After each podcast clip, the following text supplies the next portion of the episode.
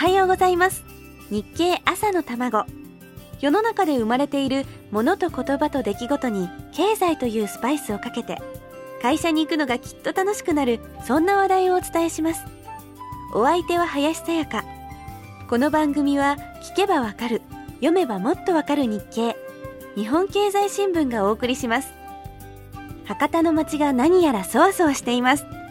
いよいよ博多祇園山笠のクライマックス。追山が近づいてきました。今日は午後3時半頃から集団山見せの予定です。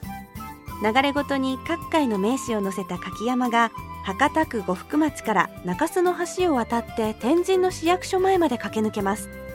普段は博多側だけで山を見ることができますがこの日だけは川を渡って福岡へやってくるのでコースには文字通り山のような人だかり。道沿いのビルではみんな窓を開け放って高い場所から山を見つめます。クライマックスの追い山は明け方に行われますから昼間に山が通る集団山見せはいろんな意味で貴重な機会なんです。山の写真を撮るのが好きなカメラマンなどこのチャンスを狙っている人も多いんです。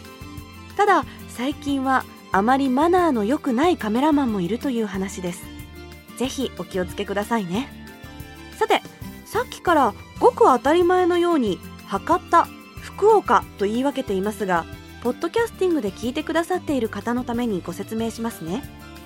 福岡は中川という川を挟んで福岡と博多に分かれます。福岡は中心部の天神があるあたり。かつては福岡城もあってお侍様の町でした。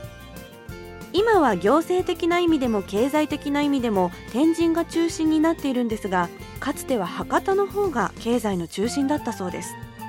博多は商人の町。生きのいい元気と活気の町。大げさに言いますと江戸と大阪が川を挟んで向かい合っているような町だったんです。で商人の町博多の中心にあるのが櫛田神社。お膝元にあたる町々を流れと呼んでそれぞれに趣向を凝らした山を作って櫛田神社の神様に奉納するわけです。